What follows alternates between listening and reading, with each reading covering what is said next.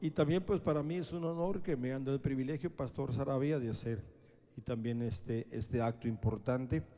Y también me siento contento, ¿verdad? Porque pues aquí están mis, mis hermanos, Joaquín y Pablo, aquí están ahorita.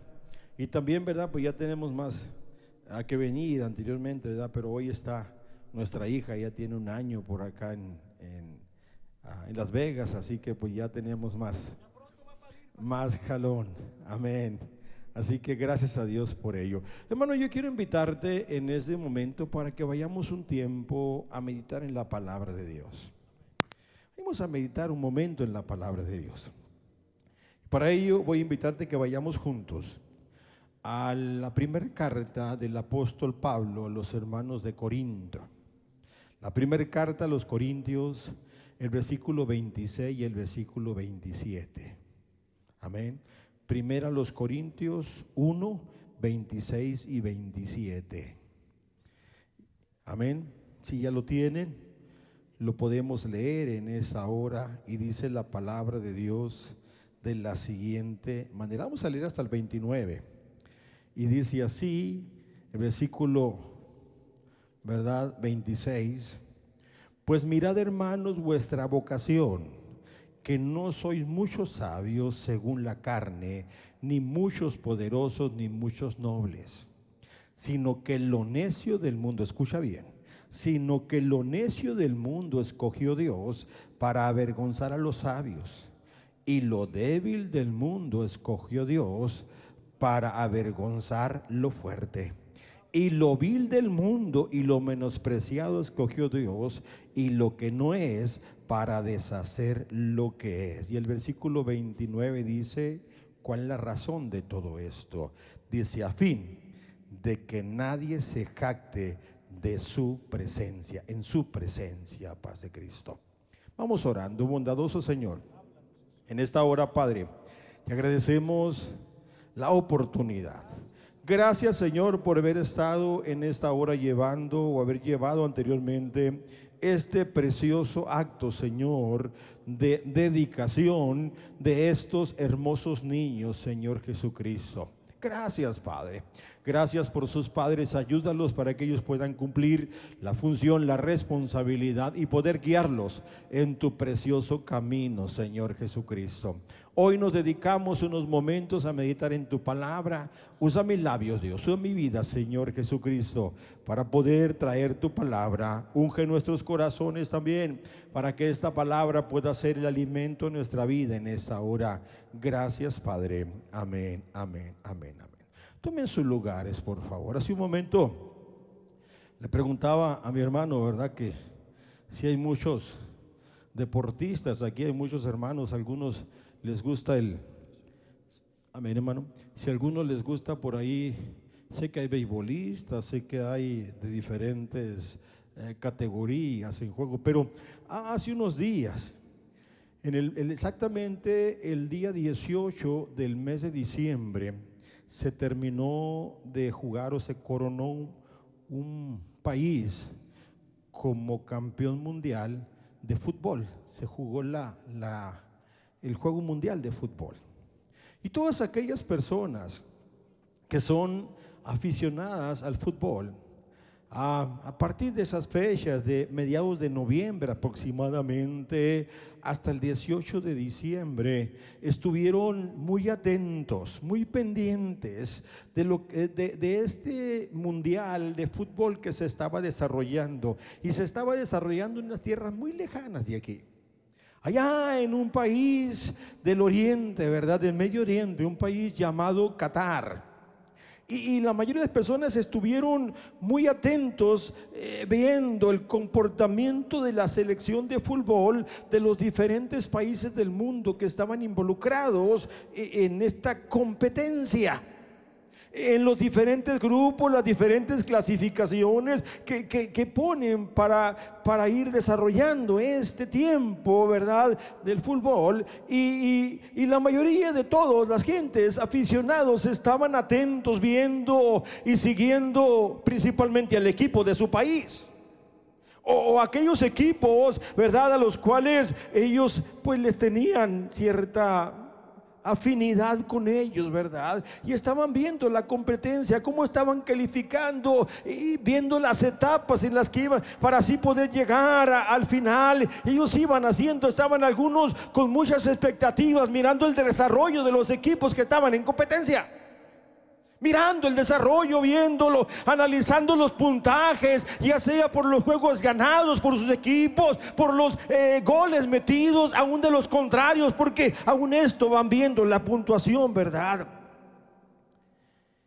Para llevar el conteo y así ver cómo avanzaba eh, el equipo o los equipos contrarios. Algunos lo hacían con mucha esperanza de que su equipo favorito fuera el clasificado para jugar, jugar la final. Estaban con esa esperanza, alimentando la idea en su corazón y la esperanza que su equipo favorito fuera el que conquistara el campeonato mundial de fútbol en Qatar 2022. Estaban de esa manera. Y ese juego final se iba a llevar a cabo según la agenda el, domingo 18 de diciembre y cuando se jugó el partido final resultó ganador y fue entre dos, entre dos países, Argentina y Francia. Y todos se dieron cuenta que resultó ganador Argentina. Los argentinos pues se sentían los reyes del mundo mientras Francia se sentía derrotado. Pero quiero decirte con esto todos sabemos que los equipos de cada país que participa en estas competencias están formados por la selección de su país. La selección de su país. Es decir, a estos, esta selección, quienes la componen, esta selección la componen los mejores jugadores, ¿verdad? Y esos mejores jugadores son los que son escogidos precisamente por ser los mejores. Son escogidos porque juegan mejor la posición que les toca jugar, porque eh, tienen la mejor condición física, porque a lo mejor son los más habilidosos en aquel deporte, o tal vez son escogidos porque son los más rápidos. A lo mejor son escogidos porque son los más fuertes. Qué duros. Siempre he dicho aquellos momentos en los cuales en un partido de fútbol o de algún otro deporte, de los equipos donde hay dos jugadores, ¿verdad? Y hay dos jugadores en el barrio. Me acuerdo que en la escuela, cuando estábamos eh, chamacos, ahí salían dos jugadores, los que empezaban a escoger. Y tú vente conmigo, y tú vente conmigo. Algunos recuerdan ese momento, ¿verdad? En ese momento de estar en el barrio, en la colonia, en la escuela, a la hora del recreo y cuando sucedía esto, los primeros a ser escogidos para jugar, ¿quiénes eran? Eran los mejores, los mejores porteros, los mejores defensas, los mejores delanteros. ¿Por qué? Porque todos querían tener al mejor en su equipo. Todos querían tener al mejor en su equipo. Para todos aquellos que alguna vez en nuestra infancia nos tocó esta situación en algún deporte en el barrio, ¿verdad? Eh, eh, qué difícil y qué duros momentos vivimos algunos de nosotros en los cuales pues no éramos los mejores. No éramos los mejores. Y al último de escoger a los mejores, decían, ándale tú vente para llenar el equipo, porque hay que jugar, hay que completarnos. Ándale tú vente porque ya no queda otro. Qué duro es para aquellos que esperábamos ser llamados, pero nadie nos tomaba en cuenta. Qué duro es ser de los últimos de ser llamados, porque ni modo ya hay que llenar el cuadro para poder jugar. Y, pues con tristeza, Ahí, pero, pero ya entramos a jugar sabiendo que pues nunca nos iban a pasar la pelota, porque pues ya sabían que se nos iba a ir, ¿verdad? Ahí nos querían tener nomás para completar el cuadro. Pero sabes una cosa, yo quiero decirte esta tarde que con Jesús es todo lo contrario. Paz de Cristo, sí me oíste. Con Jesús es todo lo contrario. La escritura que hemos leído ahora, sabes una cosa, mi hermano, hoy nosotros hemos sido seleccionados para jugar en el equipo de Jesús. Somos la selección de Jesús. Y Él está jugando el mejor mundial del mundo. Él está jugando el mejor partido del mundo. ¿Y sabes cuál es el partido que está jugando ahora? Es el partido de salvar a Las Vegas. Es el partido de salvar al mundo. Y el Señor no quiere que nadie se pierda, sino que todos procedan al arrepentimiento. Y para eso te ha llamado a ti. Y para eso me ha llamado a mí. Por eso estamos aquí. ¿Sabes por qué? Porque con Jesús es diferente. Él está jugando el mejor partido. El partido de salvar a toda la humanidad. El partido de la salvación. El juego del perdón. El juego de la restauración. El juego de la corona de la vida eterna. Y por eso nos llamó el Señor precisamente. Y Él nos llamó a los mejores. Él llamó a los despreciados. Él llamó a los marginados. Él llamó a los que nadie quería. Él llamó a los que nada daba nadie para por ellos. Por eso estoy aquí ahora, paz de Cristo. Porque Él llamó a aquellos. Paz de Cristo.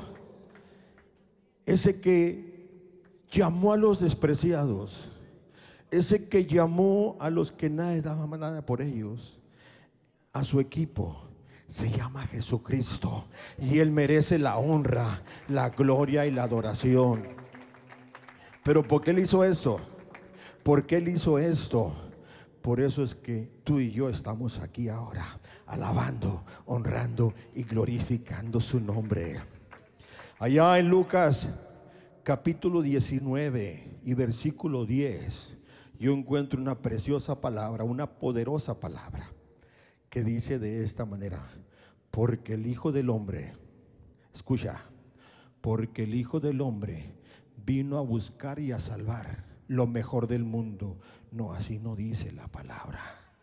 Porque el Hijo del Hombre vino a buscar y a salvar lo que se había perdido paz de Cristo. Eso vino a ser el Señor. Por eso es que en esta hora, mi hermano, nos podemos preguntar, hermanos Arabia, ¿Qué selección es la de Jesús entonces? ¿Cuál es esta selección? Ahora vamos a ver los versículos que hemos leído.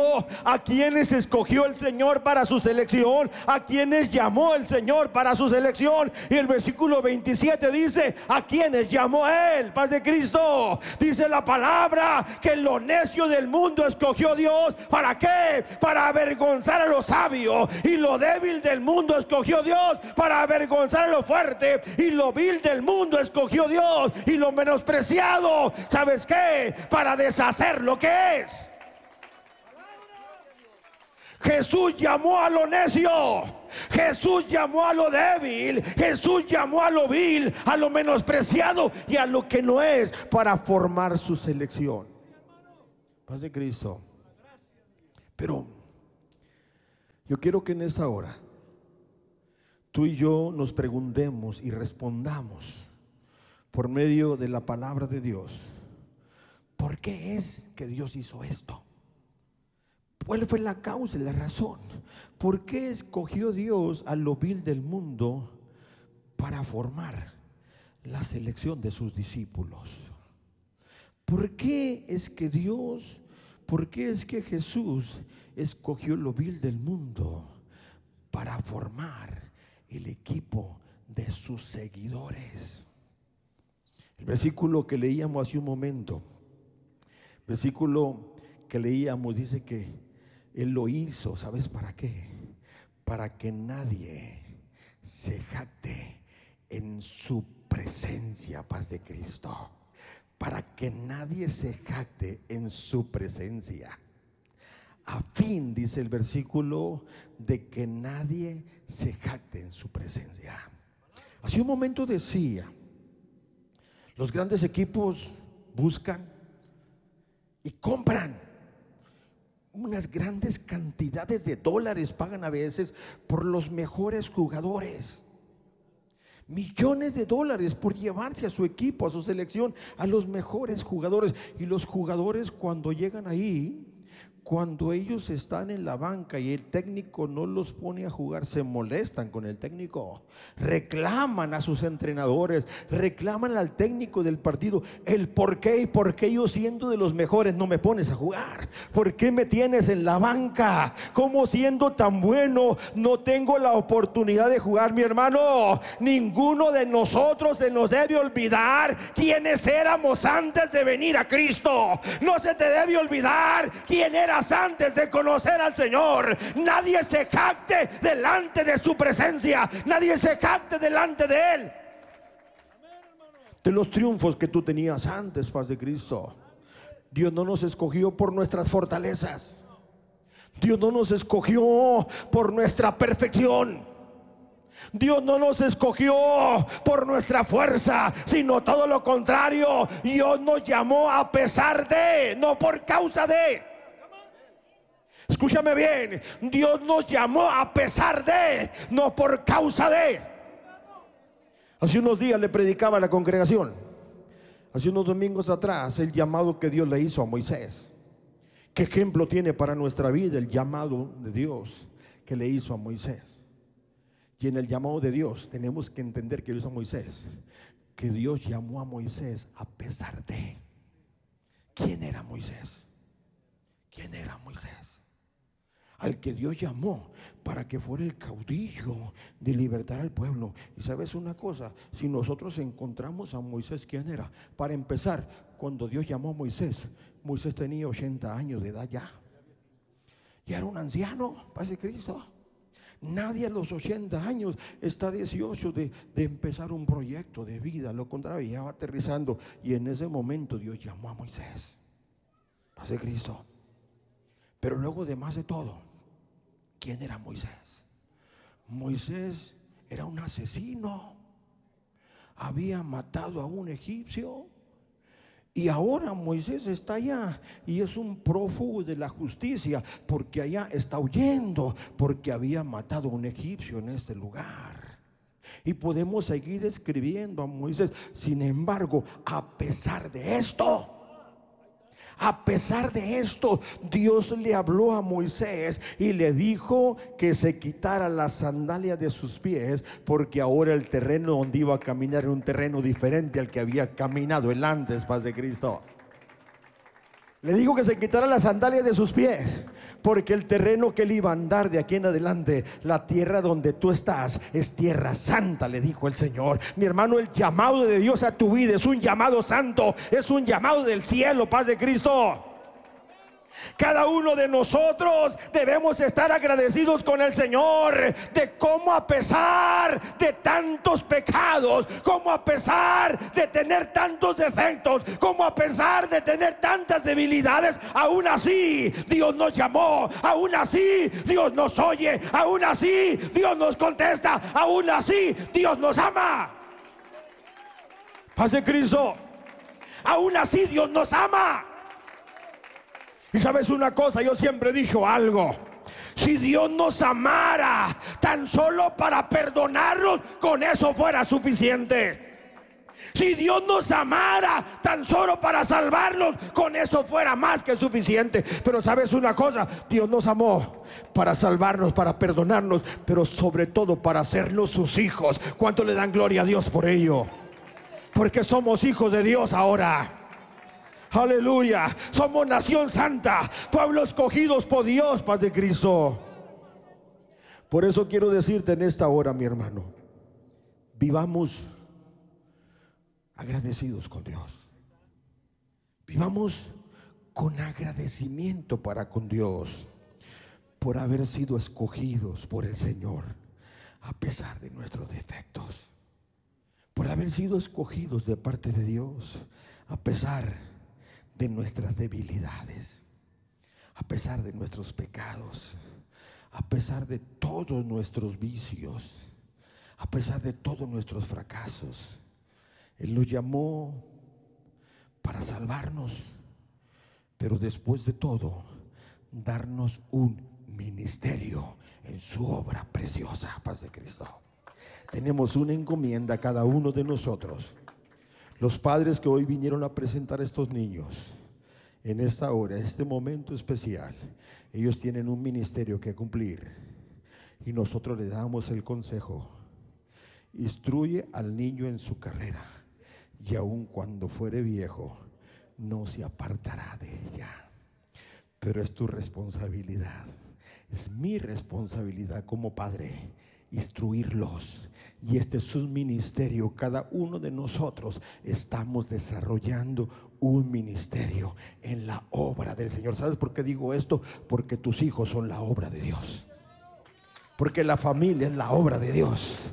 Aleluya, por eso te digo esto. Y Dios nos escogió para que nosotros pudiéramos desarrollar esto. Allá en Segunda de Tesalonicenses, capítulo 2 versículo 13, yo encuentro una palabra que nos dice, pero nosotros, paz de Cristo, pero nosotros debemos dar gracias siempre a Dios respecto a vosotros, a nosotros mismos, hermanos amados por el Señor, de que Dios os haya escogido desde el principio, ¿para qué?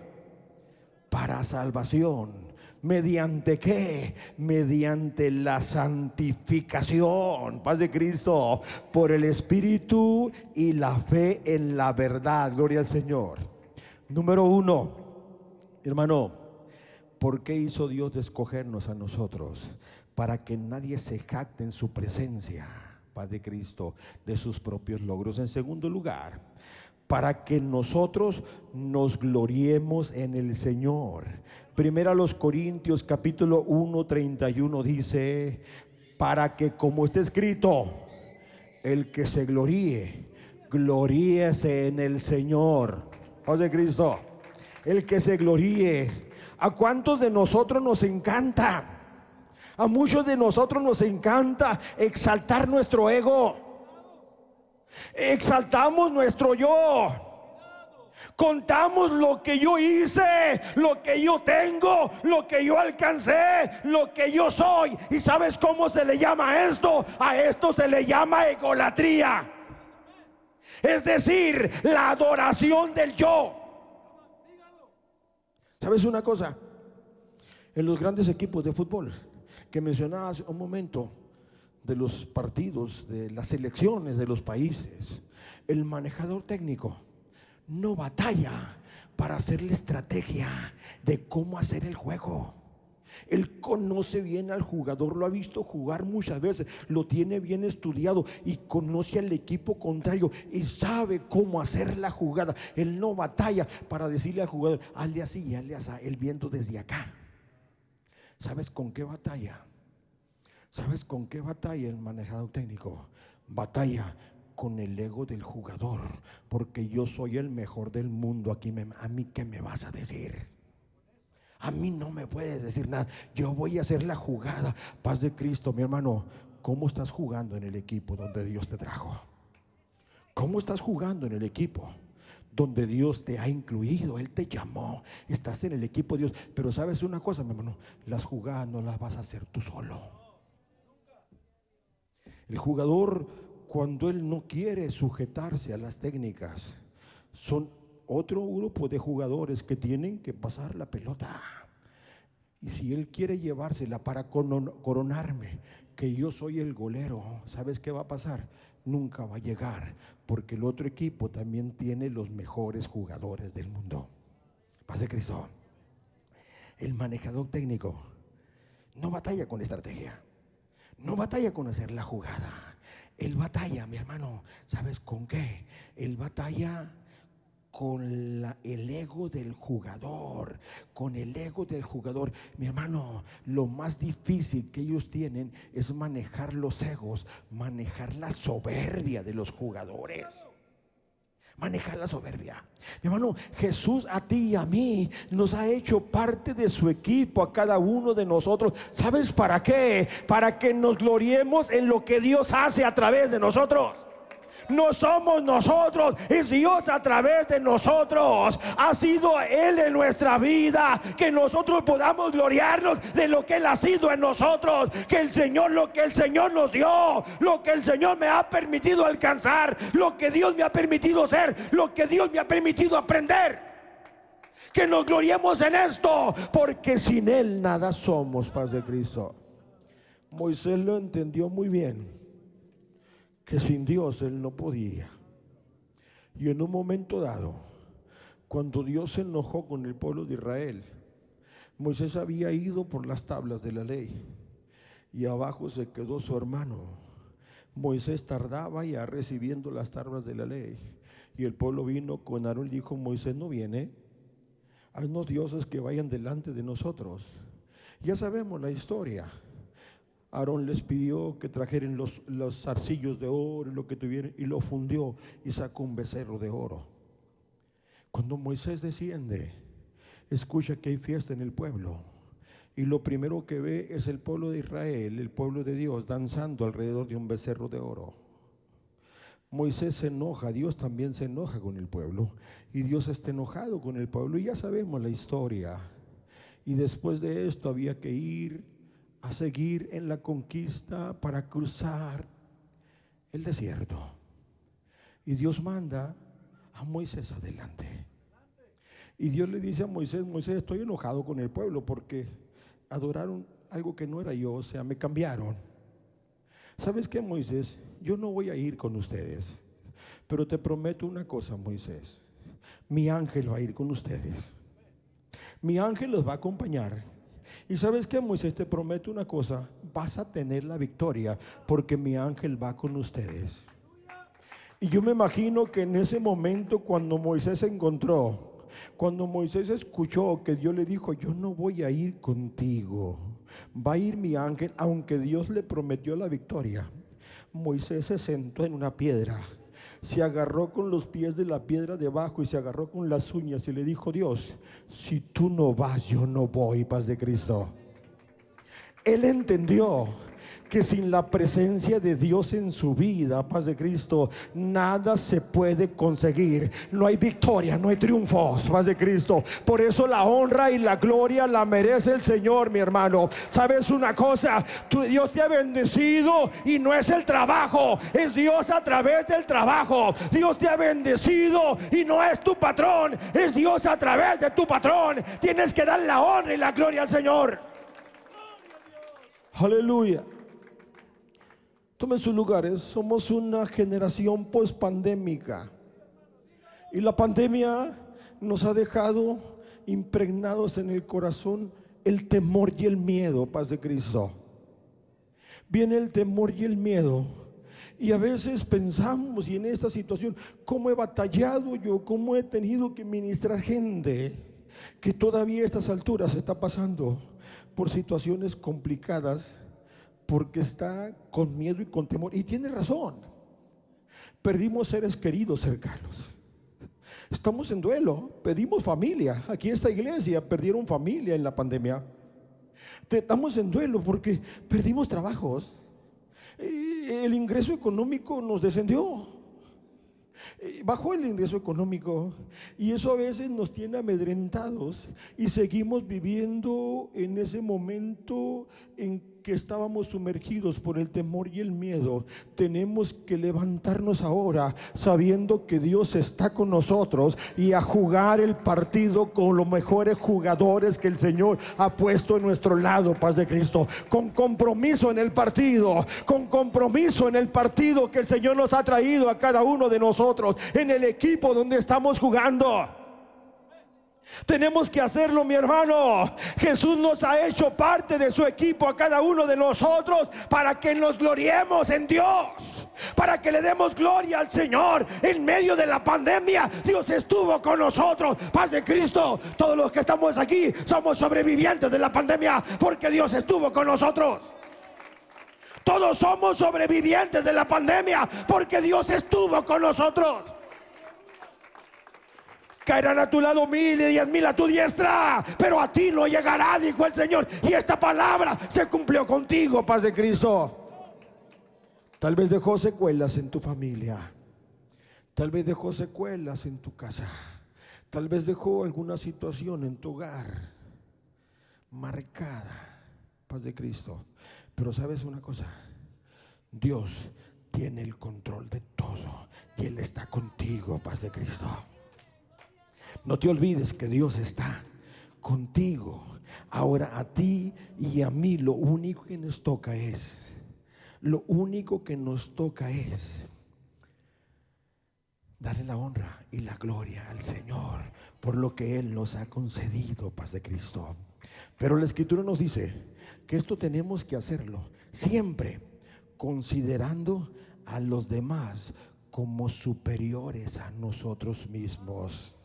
Filipenses capítulo 2 versículo 3 dice, nada hagáis por contienda o por vanagloria, antes bien con humildad, estimando a cada uno como superior a mí mismo, gloria al Señor. ¿Sabes por qué hizo también el Señor esto? de escoger a lo vil del mundo para formar su equipo. Y en ellos estoy yo, para que Jesús sea la única estrella y la figura de este juego, paz de Cristo. Romanos 8:31 dice, ¿qué pues diremos a esto? Si Dios está con nosotros, paz de Cristo, si Dios está con nosotros, ¿quién contra nosotros? Gloria al Señor, mi hermano, que no se te olvide, todo nos puede faltar, menos el Señor Jesucristo, mi hermano, que no se te olvide que el único indispensable aquí se llama Jesucristo, Él sea la honra y la gloria. Mi hermano, que no se te olvide que el único que aquí merece la honra, la gloria y la adoración, el honor y alabanza, se llama Jesucristo. A Él sea la honra y a Él sea la adoración por los siglos de los siglos. El Señor nos escogió de ahí. El Señor nos trajo de ahí para que no se nos olvide que el único que merece la alabanza se llama Jesucristo. Moisés entendió muy bien. Moisés comprendió muy bien, paz de Cristo, con este llamado. Pero sabes una cosa, Moisés tuvo que aprender y quitarse en un momento determinado el calzado de sus pies. Porque Dios insistió en Moisés que se quitara la sandalia de sus pies cuando lo llamó. ¿Qué tenían estas sandalias? Eran las sandalias de Egipto. A mí me, me llama mucho la atención el momento cuando Moisés sale huyendo porque mató al egipcio y se va caminando. Y por allá, después de caminar, llega a la tierra de Madián y se sienta en un pozo. Él está descansando en este pozo. Y luego llegan los pastores de la localidad a darle agua a las ovejas en el pozo. Pero llegaron siete mujeres que eran hermanas, que eran las hijas del sacerdote. Y entre ellas venía Séfora, que después iba a ser su esposa. Él no sabía todavía en ese momento. Y ellas venían pastoreando las ovejas de su padre, porque él no tenía hijos varones, puras mujeres. Y cuando Moisés vio aquella injusticia que los pastores estaban haciendo con estas mujeres, Moisés se levantó, Sergio, y peleó por ellas. Y les dio de beber, sacó agua y les dio de beber a las ovejas de estas mujeres, que eran las hijas del sacerdote. Y después de que dieron de beber, ellas se fueron a casa. Y llegaron más temprano que de costumbre porque ahora alguien las había ayudado. Y cuando llegaron a casa, el padre le dice, ¿por qué llegaron tan temprano? ¿Qué pasó ahora?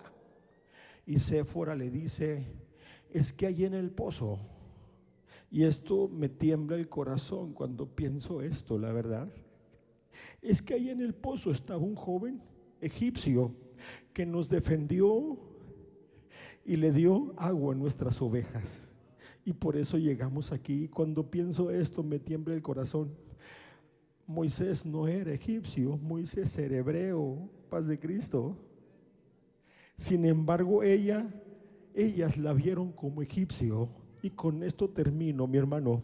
¿Cómo te miran a ti tus compañeros de trabajo? ¿Te miran como el que le da la honra y la gloria al Rey de Reyes o al Señor de Señores?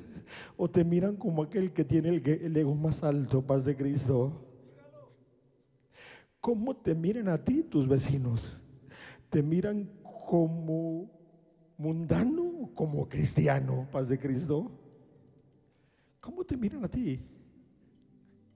A veces estamos jugando a la escondidita solamente del Evangelio.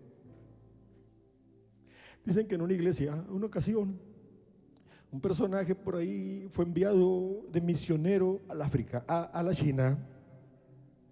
Y un día, ahí en el barrio donde vivía, en la colonia donde vivía, puso todo en venta, puso un garage porque iba a vender todo. Y empezaron a venir los amigos, los vecinos, a comprarle el refrigerador, la estufa, la cama, todo lo que tenía, a venderlo. Y de repente apareció el vecino de enseguida de él, y era un chinito.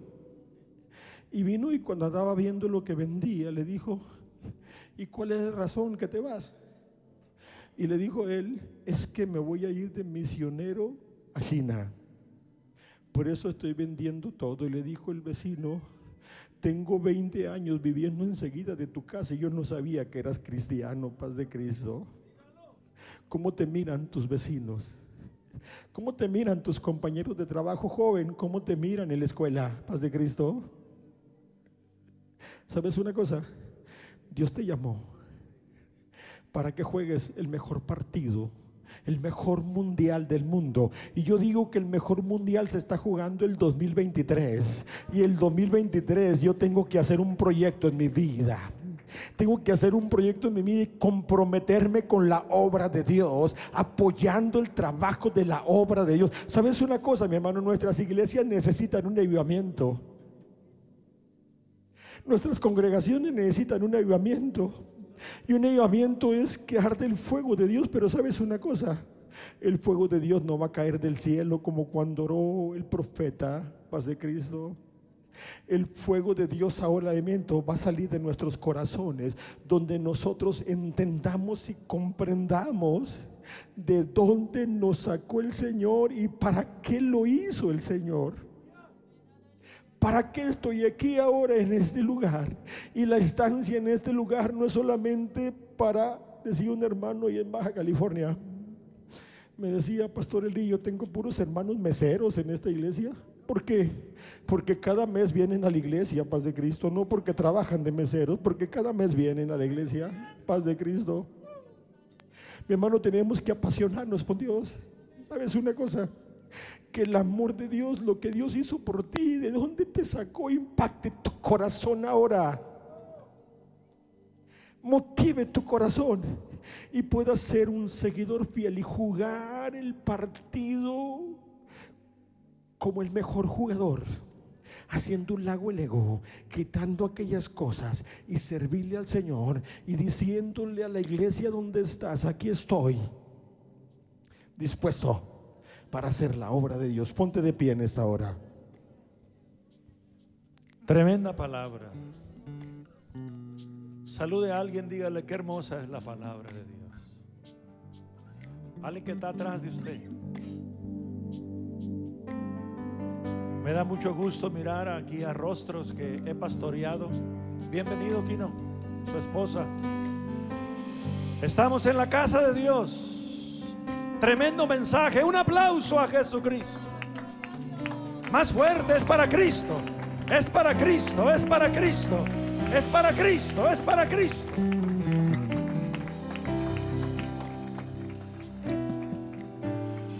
Alguien me dijo que ustedes trabajan en el departamento de policía. ¿O es mentira? Vengan aquí. También venga mi sobrino. Quiero orar por ustedes. Los policías peligran mucho. Alguien me dijo que Gerardo está en la academia. ¿Es cierto, Pablo? Gerardito, venga aquí. También Gerardito va a ser policía. Quiero orar por ellos. Quiero pedir a Dios por ellos. También quiero que cuando anden patrullando den vueltas aquí. Y cuando miren una oveja negra, ahí está el teléfono mío en la esquina que quiera quebrar ventanas o hacer algo. Pero el que los patrulla a ellos se llama Jesucristo. Dele un aplauso. Un aplauso a Jesucristo. Hermano ministro, queremos orar por ellos. Queremos pedir a Dios cobertura divina. Es su esposa, su novio, Sufren, pase a un lado de Sufren. Vamos a orar también por usted. Si alguien viene por primera vez a esta iglesia, queremos orar por usted. Queremos ungir. Le vamos a dar, hermano Donobono, ayúdeme a repartir a los que están aquí una tarjeta. Nuestro hermano José Manuel Don Obono viene de África. Su lengua natal es español. Él habla mejor español que todos nosotros. Dale una tarjeta a cada quien. Gracias. Su hermana también, miembros de esta iglesia. Vamos a traer 50 o 100 africanos. ¿Saben qué he dicho yo? Aquí no. ¿Sabe qué he dicho yo, Quinito? Óiganme, óiganme, mírenme los ojos. Cuando Dios pone a alguien de pastor, Dios le manda ovejas, aunque tengan que venir desde África. Dele un aplauso a la gloria del Señor. Todo mundo, su mano extiéndala. Todo mundo, su mano, extiéndala. Vamos a orar, Señor Jesucristo. Pedimos cobertura. Aquí tenemos varios policías. Otros van a ser policías amigos de mi sobrino. Pido, Señor, en el nombre de Jesucristo, cobertura divina. En el nombre de Jesucristo, cobertura divina cuando andan patrullando esta ciudad. Que tú los cuides, Señor. Que tú seas la defensa. Que tú seas el abrigo.